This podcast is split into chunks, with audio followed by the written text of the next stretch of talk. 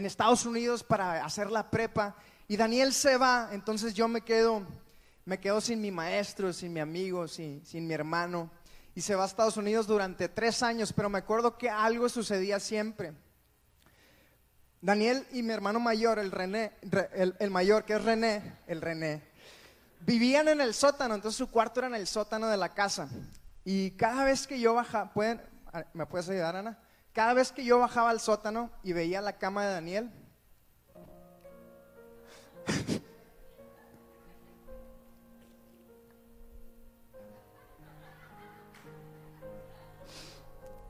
cada vez que abría mi mochila y sacaba la tarea,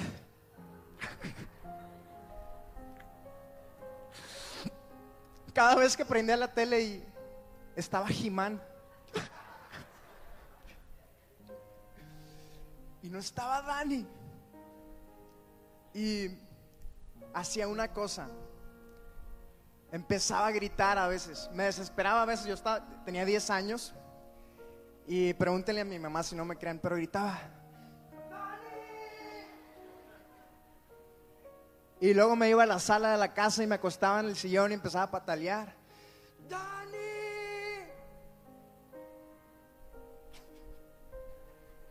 Y yo creía que Dani me iba a escuchar y Dani no me escuchaba.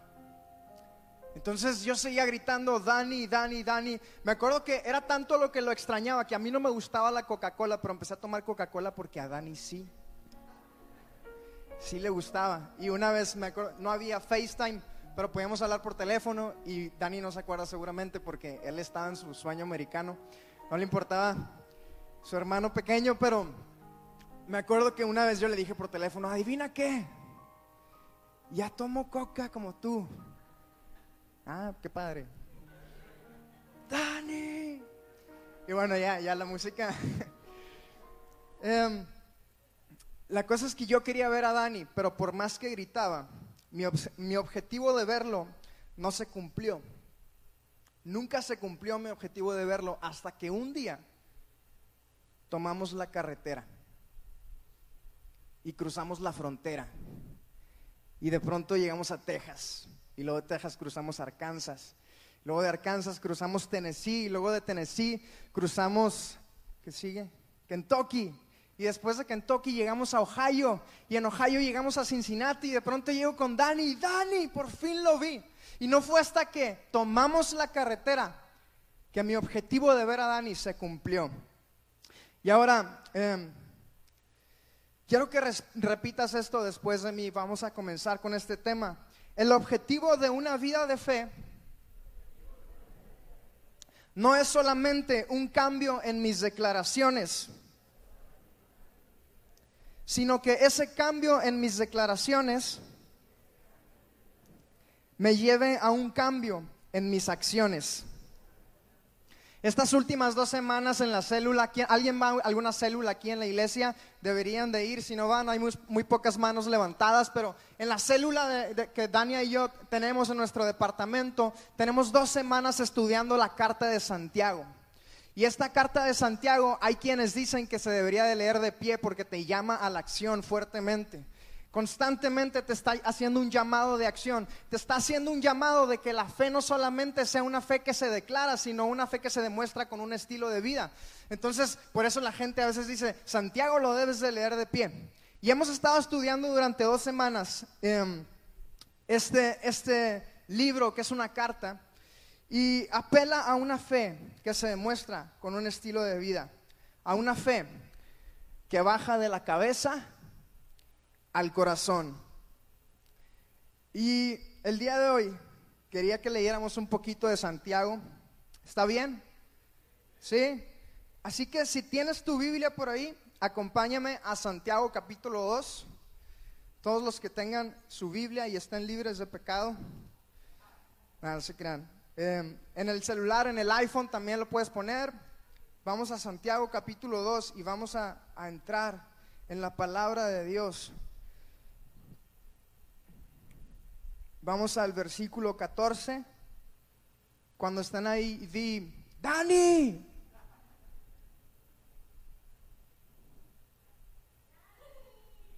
Venga. Ok, bueno, Vamos a leer del 14 al 26. Dice así, amados hermanos, ¿de qué sirve a uno decir que, que tiene fe si no lo demuestra con sus acciones? ¿Puede esa clase de fe salvar a alguien? Supónganse que ven a un hermano o una hermana que no tiene que comer ni con qué vestirse. Y uno de ustedes le dice, adiós, que tengas un buen día, abrígate mucho y aliméntate bien, pero no le da alimento ni ropa. ¿Para qué le sirve? Como pueden ver, la fe por sí sola no es suficiente a menos de que produzca buenas acciones. Está muerta y es inútil. Ahora bien, alguien podría argumentar, algunas personas tienen fe, otras buenas acciones, pero yo les digo, ¿cómo me mostrarás tu fe si no haces buenas acciones? Yo les mostraré mi fe con mis buenas acciones. Versículo 19. Tú dices tener fe porque crees que hay un solo Dios. Bien hecho. Aún los demonios creen y tiemblan aterrorizados. ¡Qué tontería! ¿Acaso no te das cuenta de que la fe sin buenas acciones es inútil?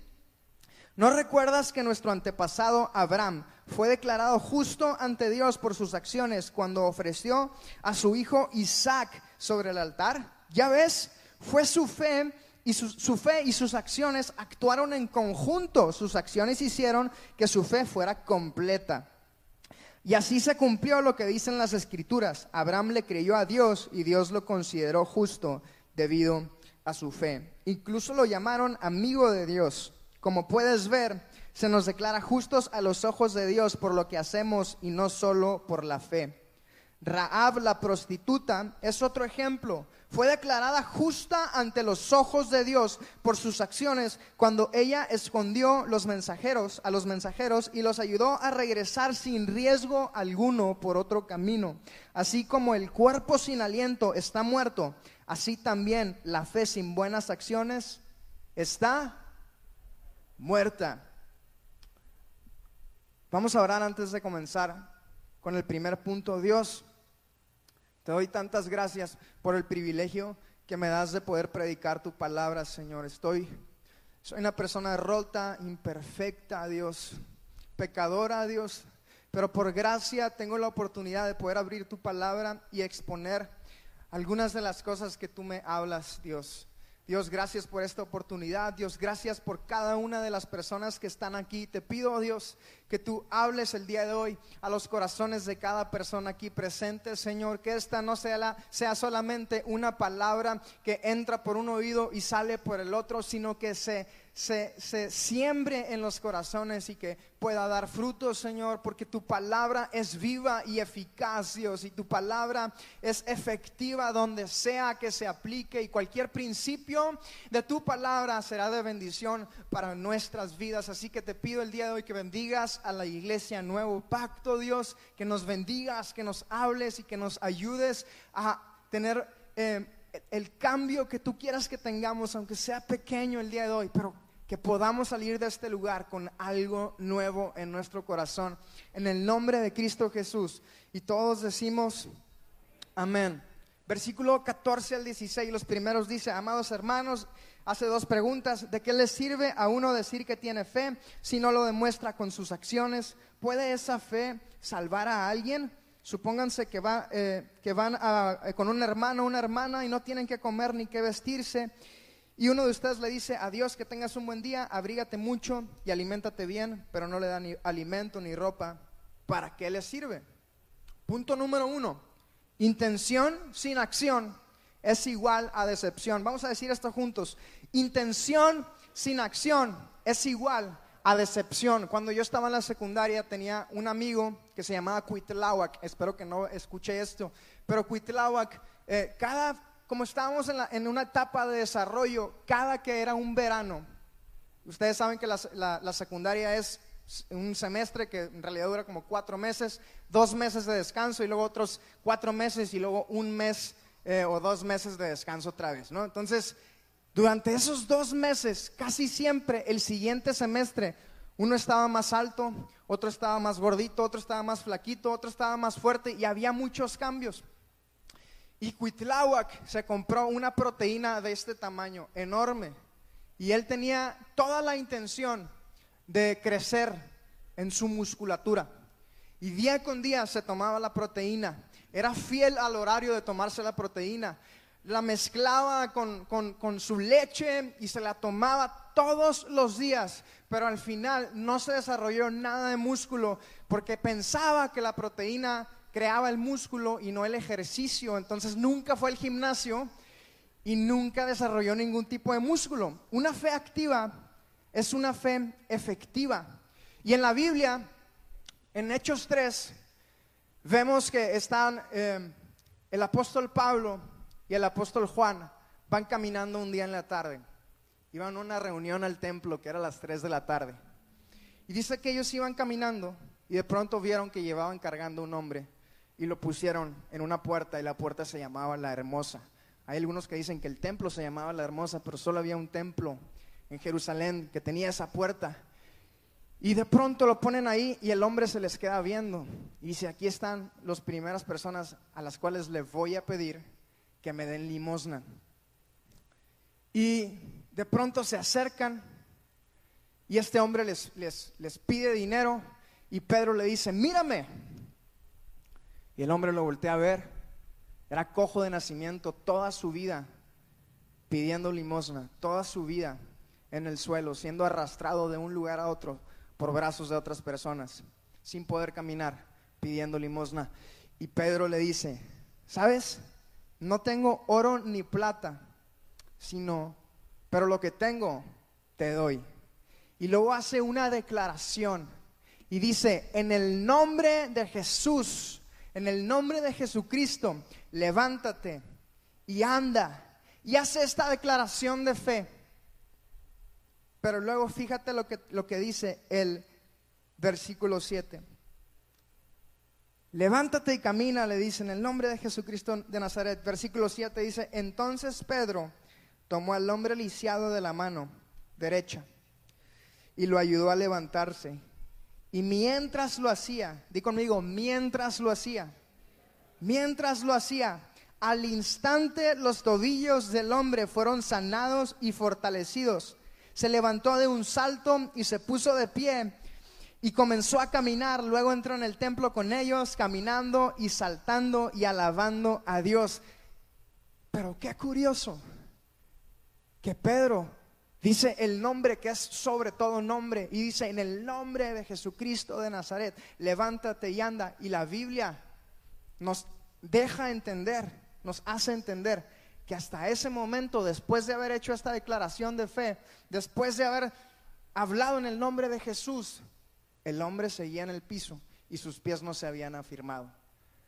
Pero cuando su declaración de fe es seguida por una acción de fe, entonces dice la Biblia que mientras lo estaba levantando, sus palabras, sus declaraciones, ¿sí me estoy dando a entender? ¿Sí? Sus declaraciones fueron congruentes con sus acciones y dice que mientras lo hacía, mientras lo iba levantando, sus pies se afirmaron y sucedió el milagro. Intención sin acción es igual a decepción. Intención sin acción es igual a decepción. Em, una fe activa es una fe efectiva. Una fe activa es una fe efectiva. Proverbios 3, 5 y 6 dice así. Confía en el Señor de todo tu corazón y no en tu propia prudencia. Reconócelo en todos tus caminos y Él allanará tus sendas. Dice, confía en el Señor de todo tu corazón y reconócelo en tus caminos. Reconócelo en tu caminar. Reconócelo en los pasos que das. Reconócelo.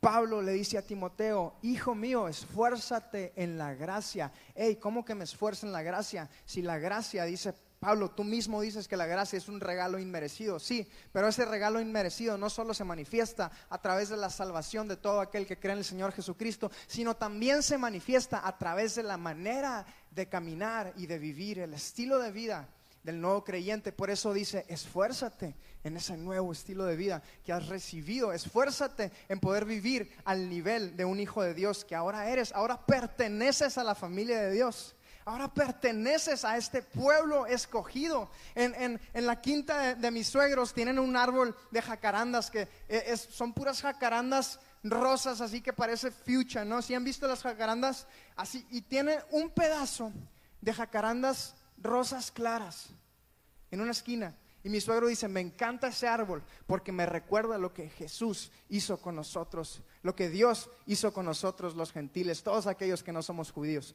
Nos hizo parte de la familia de Dios. Dice que cuando el árbol estaba pequeño, de pronto él tenía un, pedacito de, de, otro, de otro árbol de jacarandas que era de otro color, un color más claro, y de pronto lo abrió y le puso ese pedacito ahí y empezó a crecer.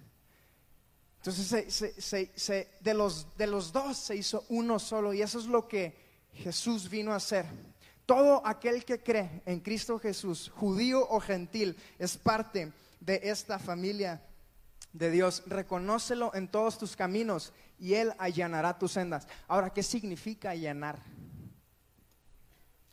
Allanar significa Él va a ir quitando los obstáculos. Él te va a ayudar a superar los obstáculos. Va a ir haciendo espacio en el camino. Él va a ir contigo. Pero dice, reconócelo en todos tus caminos. Porque una fe activa es una fe efectiva. Eh, número dos, vamos, dice, la fe, las obras son los signos vitales de la fe. Las obras son los signos vitales de la fe. Dice el versículo 17 versículo 17, aquí de Santiago, dice, como puedan ver, la fe por sí sola no es suficiente. A menos de que produzca buenas acciones, está muerta y es inútil. Ahora bien, ¿quién podría argumentar? Algunas personas tienen fe, otras buenas acciones. Em, alguien podría argumentar esto, pero yo les digo, ¿Cómo me mostrarás tu fe si no haces buenas acciones? Yo les mostraré mi fe con mis buenas acciones. Tú dices tener fe porque crees que hay un solo Dios. Bien hecho. Aún los demonios creen y tiemblan aterrorizados.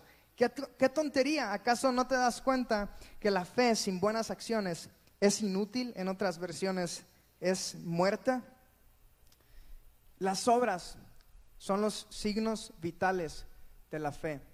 Vemos aquí en la Biblia que, no significa, no está diciendo no tienen fe, está diciendo es una fe que no sirve, es una fe muerta. Hay una diferencia, es la fe viva contra la fe muerta. La fe muerta solo tiene el conocimiento de que hay un Dios, pero la fe viva busca vivir para ese Dios. Una vez más, la fe muerta solo tiene el conocimiento de que hay un Dios. Solo tiene ese conocimiento, así como dice, los demonios también creen, qué bueno, qué padre, chido, cool. Pero la fe viva busca vivir para ese Dios.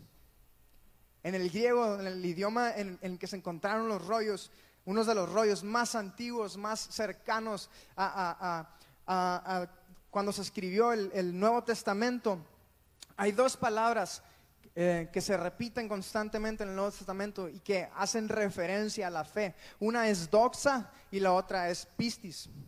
La fe doxa, de ahí sale la palabra doxología. Creemos que hay un Dios Padre, Dios Hijo y Dios Espíritu Santo, pero no es suficiente vivir una vida de cristianismo con un mero conocimiento de que hay un Dios que existe, porque esa fe no transforma.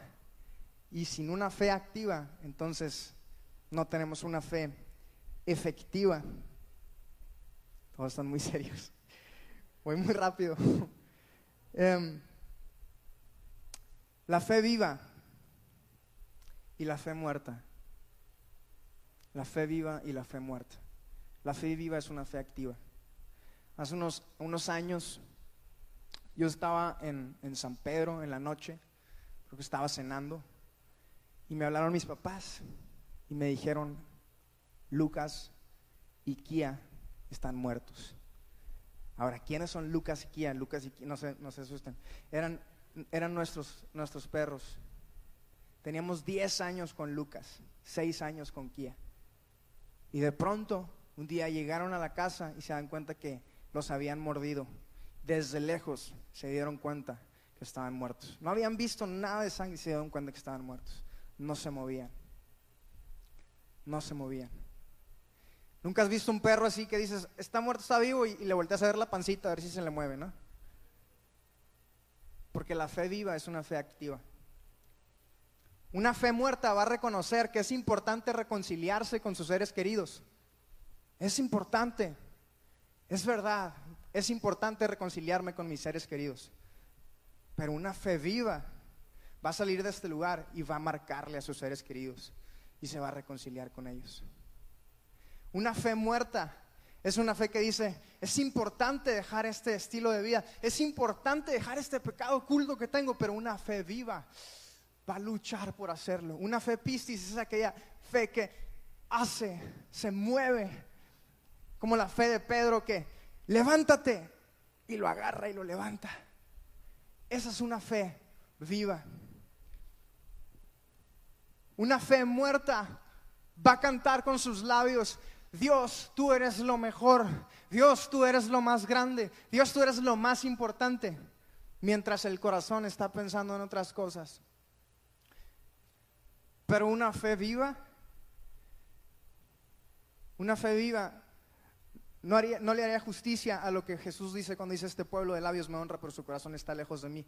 Una fe viva busca de corazón seguir a Cristo Jesús. Ahora, ahora quiero hacer un alto y, yo sé que están muy serios porque es una, es una palabra que quizás nos reta, pero he estado pensando mucho en esto porque yo, Samuel, no quiero, no quiero, no quiero caminar con una fe muerta. No quiero caminar, no quiero seguir a Jesucristo y darme cuenta un día que tengo años con una fe muerta, que tengo años sabiéndome todas las canciones de Hillsong, pero no, no viviendo las canciones. No quiero encontrarme con un Samuel de 35 años que tiene años hablando de la integridad que el Señor le da, pero no ser un hombre íntegro en el corazón. Quiero encontrarme con un Samuel de 40 años que dice, la fe que declaro es la fe que vivo. Esa fe es la fe que Dios demanda de nosotros. Las obras son los signos vitales de la fe. Quiero ir al siguiente punto, punto número tres.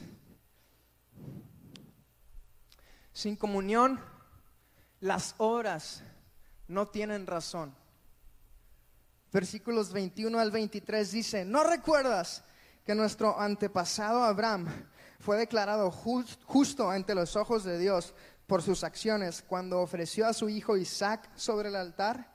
Ya ves, su fe y sus acciones actuaron en conjunto. Sus acciones hicieron que su fe fuera completa y así se cumplió lo que dicen las escrituras.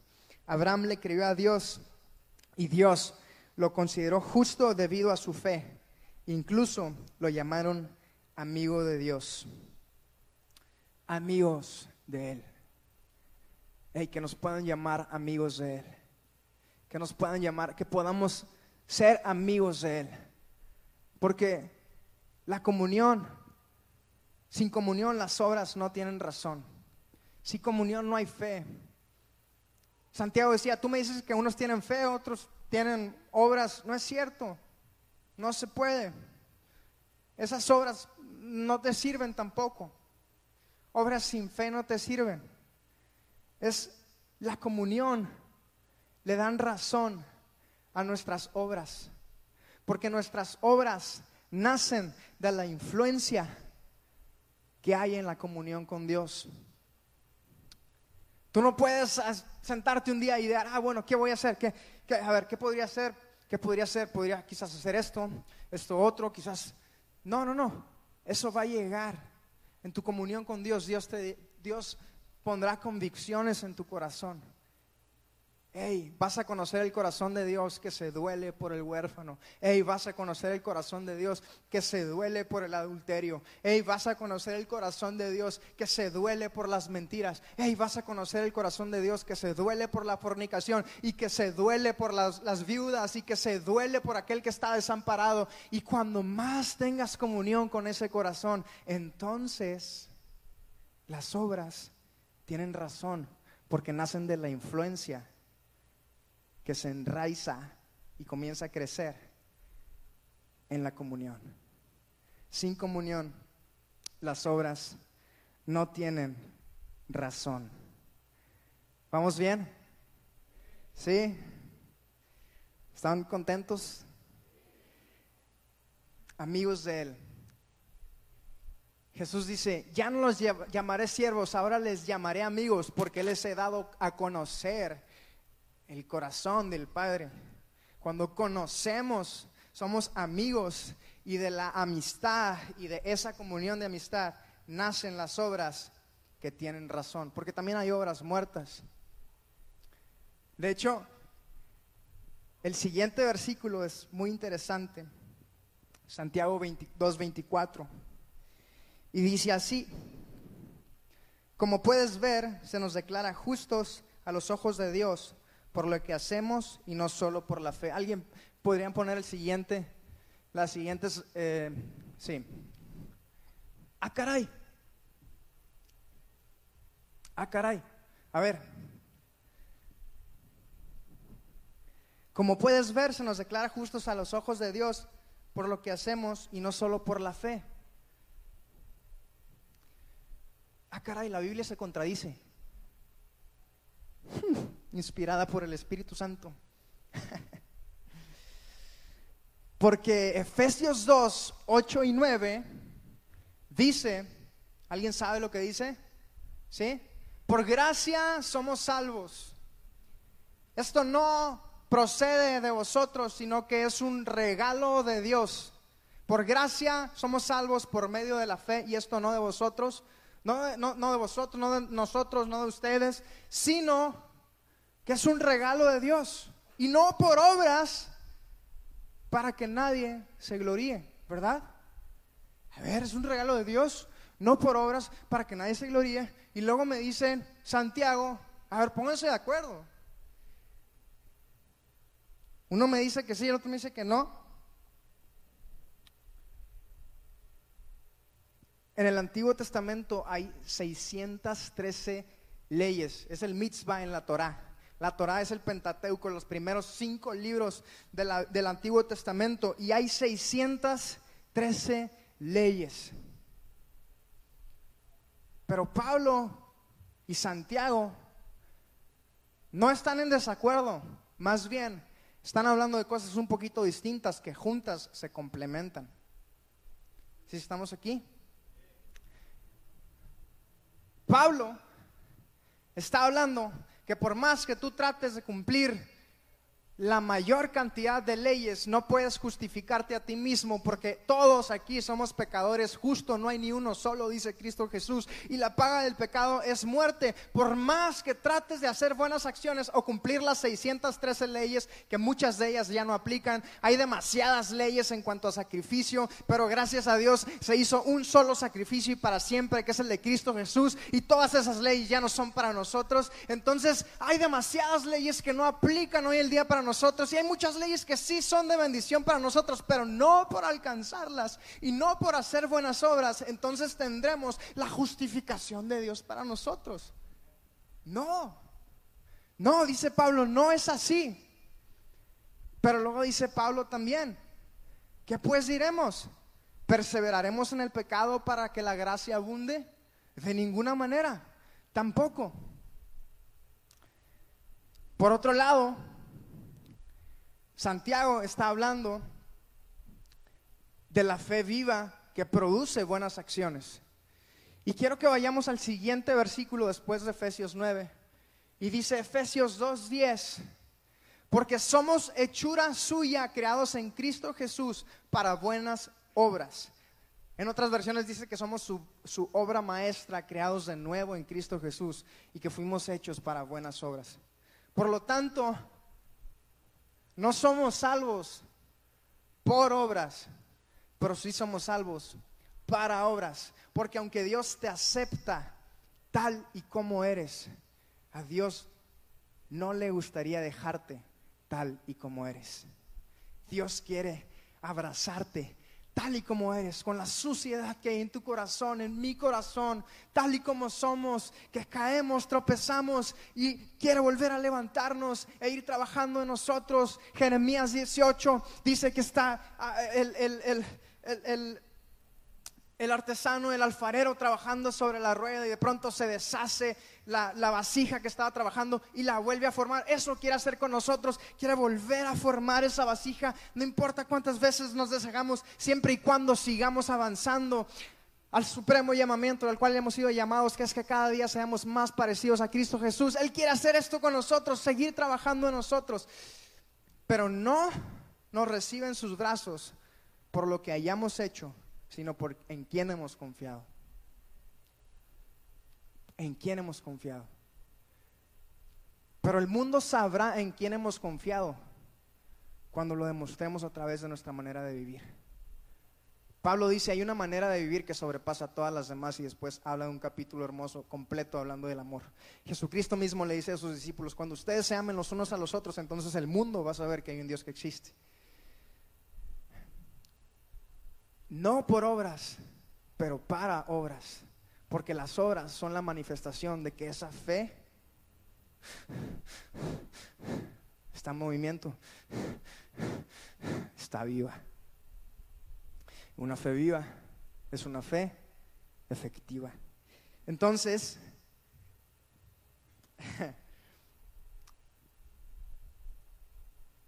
entonces, se complementan las dos cosas que están diciendo. Pablo está hablando de una cosa que complementa a la otra. Pablo mismo después dice, hey, no es por obras, pero sí Dios tiene un plan para ti. Dios no te va a abrazar y, no te, y para, dar, para, para después no darte un propósito. Dios te va a abrazar porque tiene el deseo. Dice la Biblia que tiene planes buenos para ti tiene el deseo de, que darte un propósito, de darle un sentido a tu vida, a mi vida. Vamos al siguiente em, versículo. Dice, vamos a terminar el capítulo, Raab, la prostituta, es otro ejemplo, fue declarada justa ante Dios por sus acciones cuando ella escondió a los mensajeros y los ayudó a regresar sin riesgo alguno por el otro camino. Así como el cuerpo sin aliento está muerto, así también la fe sin buenas acciones está muerta. Imagínate, tienes un carro nuevo y ahí está el carro, está el carro. Y así está la fe, ¿no? Ahí está. Pero si no tiene gasolina no va a avanzar a ningún lado. Y la fe avanza a través de las obras. Pero las obras vienen como consecuencia de una comunión con Dios que la comunión con Dios viene como consecuencia de una fe en Dios. Entonces, si tienes fe, tienes comunión con Dios. Si tienes comunión con Dios, tienes influencia de Dios. Por lo tanto, tu vida manifiesta esa fe a través de acciones. Una fe muerta saldrá de este lugar diciendo, si es cierto, es verdad, pero una fe viva saldrá de este lugar diciendo, ¿qué voy a hacer Dios? ¿Qué quieres que haga? ¿Qué montaña vamos a conquistar en la siguiente temporada? ¿Qué valle vamos a cruzar juntos? Una fe viva buscará eso. Me encanta, me encanta que, que hace referencia a la vida de Abraham. De pronto, Abraham esperando 25 años para que se cumpliera la promesa que Dios le había hecho cuando tenía 75 años. Vas a tener un hijo, imagínate ya viejito, vas a tener un hijo. Y se espera 25 años hasta ver a ese bebé en sus brazos. Y un día Dios le pide que se lo entregue. Y Abraham decide confiar en Dios va al monte Moriah y dice una cosa, le dice a sus siervos, espérenos aquí. El niño y yo vamos a subir a adorar y vamos a regresar. Va, lo amarra y de pronto cuando está listo para matarlo, listo para matarlo, se oye la voz de un ángel del cielo y le dice, Abraham, detente porque ahora he visto que eres neta, eres genuino. Y después ven un carnero atado de los cuernos en unas ramas ahí y Dios provee un sacrificio. Dios provee un sacrificio. Y este padre no vio morir a su hijo en sus manos. Este padre no tuvo que entregar a su hijo. Este padre no tuvo que matar a su hijo. Pero hubo un padre que sí entregó a su hijo. Hubo un padre que sí envió a su hijo a este mundo. Hubo un padre que viendo a su hijo perfecto, a quien más amaba, a lo más preciado que tenía, decidió entregarlo en una cruz para que tú y yo pudiéramos ser salvos a través del único sacrificio hecho una vez y para siempre del Cordero Santo y sin mancha, el único hombre perfecto para que muriera por nosotros los pecadores, imperfectos, impuros, indignos de salvación, para que su justicia fuese adjudicada sobre nuestras vidas y que el día de hoy podamos cantar, Santo, Santo y digno es el Cordero que se entregó por nosotros y nos dio salvación en una cruz. Sí hubo un padre, sí hubo un padre que entregó a su hijo. Y dale un aplauso a él. Sí hubo un padre que entregó a su hijo. Sí hubo un hijo que murió. Sí hubo un hijo que murió, pero espera, porque la historia no termina ahí. Una fe muerta no salva a nadie. Una fe muerta, dice Santiago, que es inútil. Si Jesús hubiera permanecido muerto, no nos hubiera podido ofrecer salvación. Jesucristo resucitó. Jesucristo quiere darte una fe viva. Y si alguien aquí el día de hoy está experimentando que su fe está muriendo, si alguien aquí el día de hoy tiene ya tiempo con una fe muerta, Jesucristo quiere resucitar tu fe. Porque Jesucristo se entregó en la cruz del Calvario con la intención de que tú y Dios pudieran ser reconciliados. Dios es un Dios santo que no puede tener relación donde hay pecado. Pero ahora, cuando Dios mira hacia abajo a su pueblo escogido, ve una cortina sobre nosotros. ¿Qué es esa cortina? Es una cortina de sangre es la sangre de Cristo Jesús que fue derramada en la cruz del Calvario. De tal manera que cuando Dios voltea a ver tu rostro, ahora lo que ve en ti es a Cristo Jesús. No por obras para que nadie se gloríe, pero si Cristo resucitó y dice la palabra que ahora Cristo vive en mí, entonces mi fe no es una fe muerta. Entonces mi fe es una fe viva.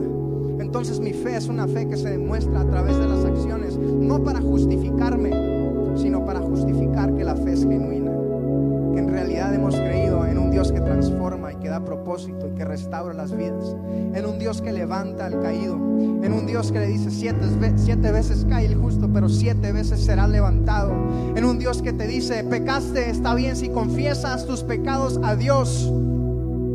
Él es fiel y justo para perdonarte y limpiarte de toda maldad. El día de hoy habemos unos cuantos aquí con pecado en nuestro corazón, así que vamos a ponernos de pie. Ponte de pie, iglesia.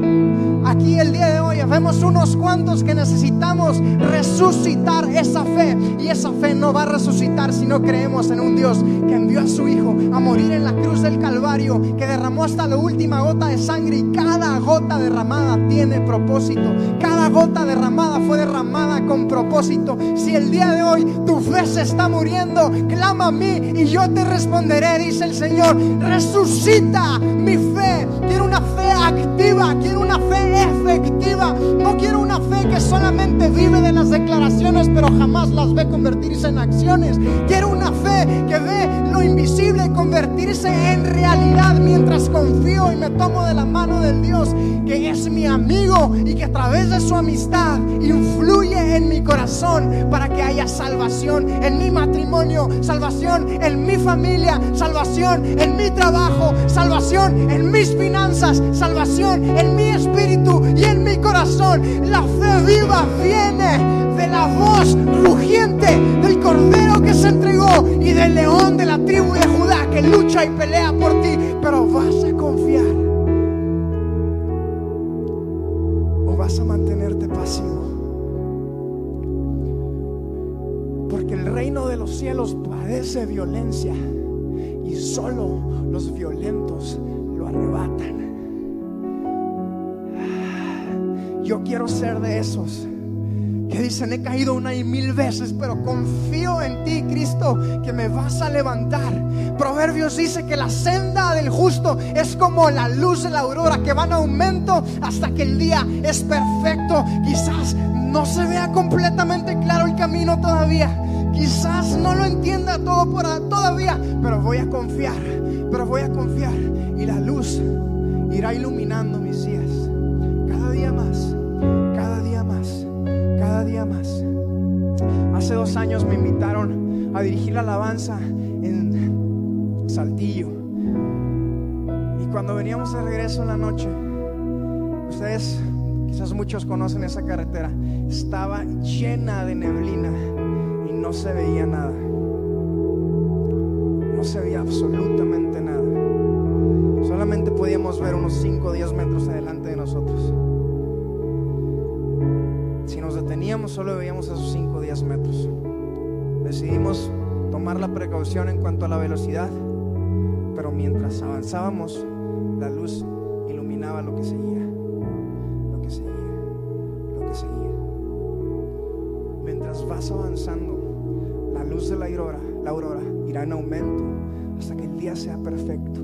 Y llegará un día donde ni tú ni yo luchemos contra este pecado, como dice Pablo, miserable de mí, ¿quién me librará de este cuerpo de muerte? Pero después dice, gracias doy a Dios por Cristo Jesús. Gracias doy a Él. Y un día dice la palabra que todos los que confían en Él jamás serán avergonzados. Estaremos frente al tribunal de Dios, ese día del juicio, y tendremos toda nuestra lista de pecados que nos condenan a la muerte. Pero ahí enfrente, a la diestra del Padre, estará nuestro abogado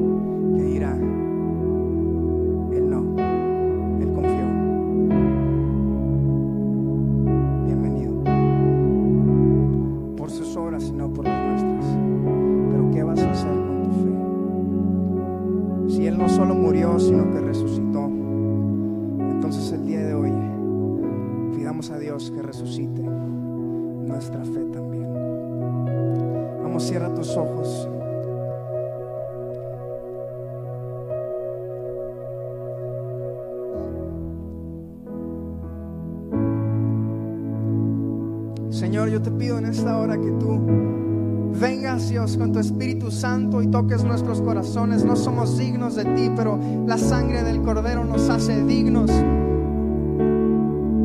El soldado que murió por nosotros merece nuestros honores el día de hoy. Queremos comprometernos una vez más a vivir de tal manera que nuestra vida ofrezca olor grato, que honre al soldado victorioso que entregó su vida por nosotros. Dios, queremos vidas de fe que sea efectiva, que puedan pasar los años y ver cuántas cosas has hecho a través de nosotros y en nosotros, porque confiamos en ti, no solo de labios, sino de corazón, no solo en la mente, no solo en la cabeza, sino en el corazón también, Dios. Te pido por la iglesia Nuevo Pacto, por el propósito que tú tienes para cada corazón que está en este lugar, Dios. Te doy gracias, Dios, por tu gracia, por tu misericordia, por tu paciencia para con nosotros, pero también te doy gracias por tu plan. También te doy gracias por tus propósitos. También te doy gracias, Dios, por tu gracia que nos ayuda a caminar de manera que te honre, Dios. Pongo en tus manos las vidas de los hombres, mujeres, jóvenes que estamos en este lugar, Dios. Y te pido, Señor te pido, Señor, que vengas y revivas nuestra fe.